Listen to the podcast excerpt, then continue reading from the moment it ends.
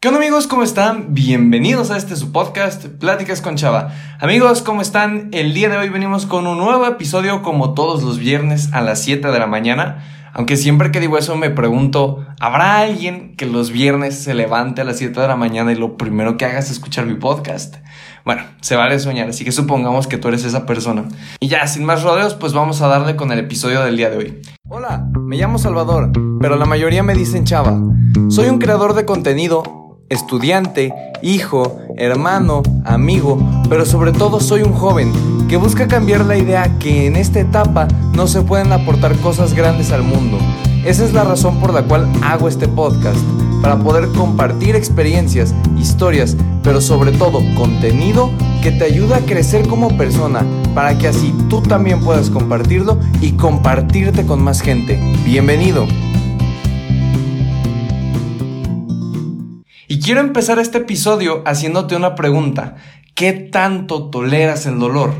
Y te cuestiono esto porque yo tengo una teoría que he estado pensando últimamente y es que la mayoría de las personas a esta edad estamos desarrollando una intolerancia al dolor. Piénsalo, ¿qué pasó la primera vez que pusiste tu mano sobre una vela durante mucho tiempo?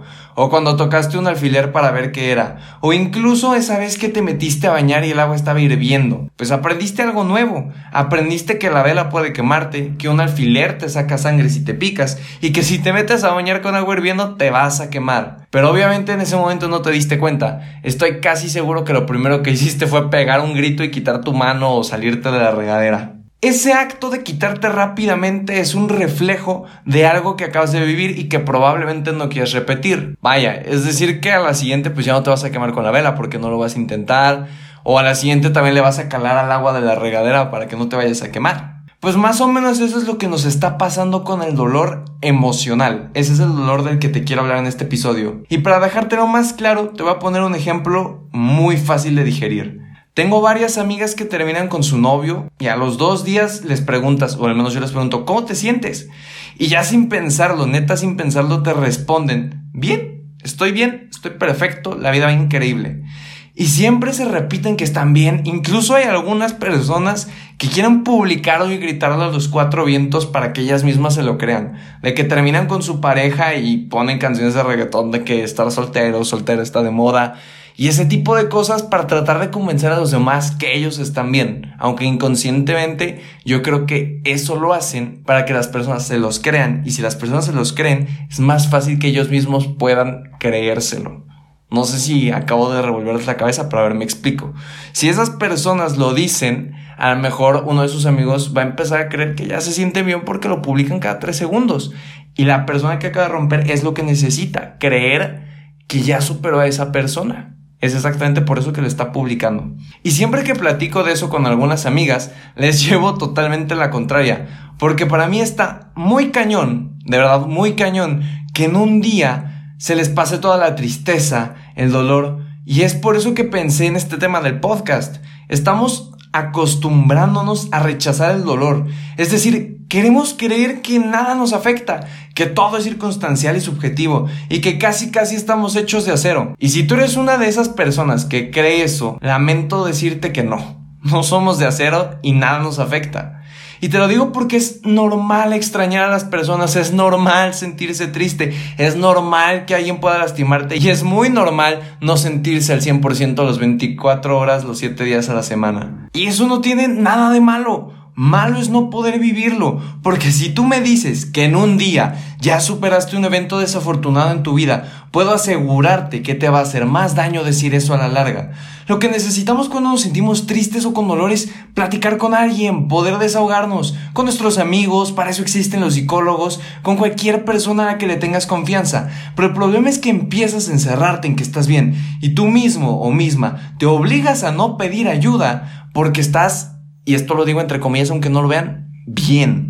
Es por eso que hoy te hago la invitación a que dejes este mal hábito. El admitir que te sientes mal, que estás triste, que tienes dolor, no te hace más débil. De hecho, te hace una persona mucho más fuerte y fregona porque tienes el valor de expresar tus sentimientos sin importar el que dirán. Así que no tengas miedo de que cuando cortes con tu pareja puedas decir que no te sientes del todo bien. Y si repruebas un examen, no digas que no te importa y mucho menos culpes al profesor. Y si te peleaste con tus papás, no siempre pienses que es su culpa.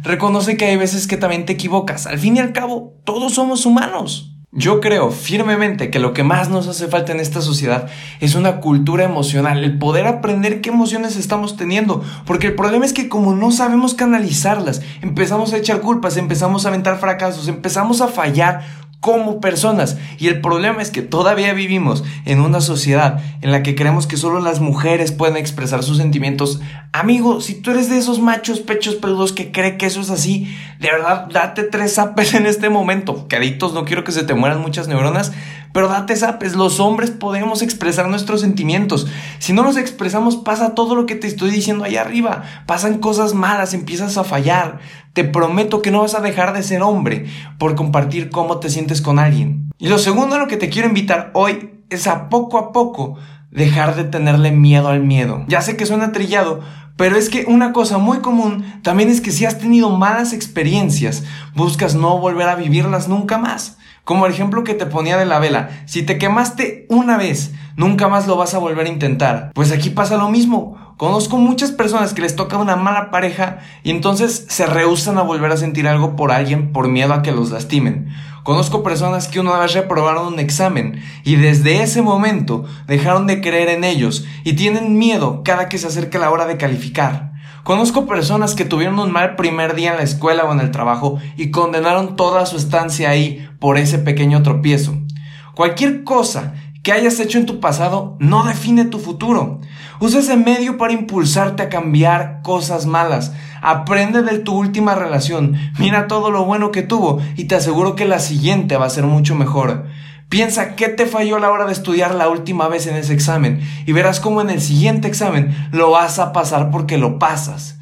No te mortifiques por haber tenido un mal día. Recuerda que hay otros 364 días al año para mejorar. Así que en vez de repudiar el dolor y condenarte a ser una víctima y creer que todo sale mal, aprende. Aprende de él. Aprende en qué te equivocaste y en qué puedes mejorar y con eso construye un futuro mucho más prometedor. Así que cada vez que fracases, revisa en qué está saliendo mal. Cada vez que te duela algo, cada vez que algo malo haya pasado, revisa qué está pasando, cómo te sientes y por qué pasa. Bien dice la frase, el que no conoce su historia está condenado a repetirla.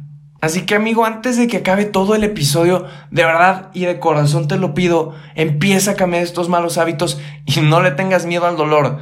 Tú eres mucho más grande y mucho más valiente de lo que crees. Solo es cosa de que lo vayas descubriendo. Así que no dejes que el dolor y el miedo y todo ese tipo de cosas te ganen. Tú eres una persona fregona y puedes con eso y mucho más. Solo tienes que darte cuenta. Y eso fue todo por el episodio de esta semana. Ya sabes que me ayuda muchísimo si compartes este podcast con tus amigos en tus redes sociales, en las historias de Instagram, pero sobre todo me encanta cuando alguien de ustedes se toma el tiempo de escribirme algo por ahí. Me encanta ver sus mensajes de que algo que yo les dije les sirvió o me encanta recibir su retroalimentación o de qué temas quieren que hablemos. Así que mi Instagram me encuentran como arroba chava-dv. Así que se los voy a estar también dejando ahí abajo en la descripción. Nos escuchamos la próxima semana. Hasta el siguiente viernes amigos. Hasta luego.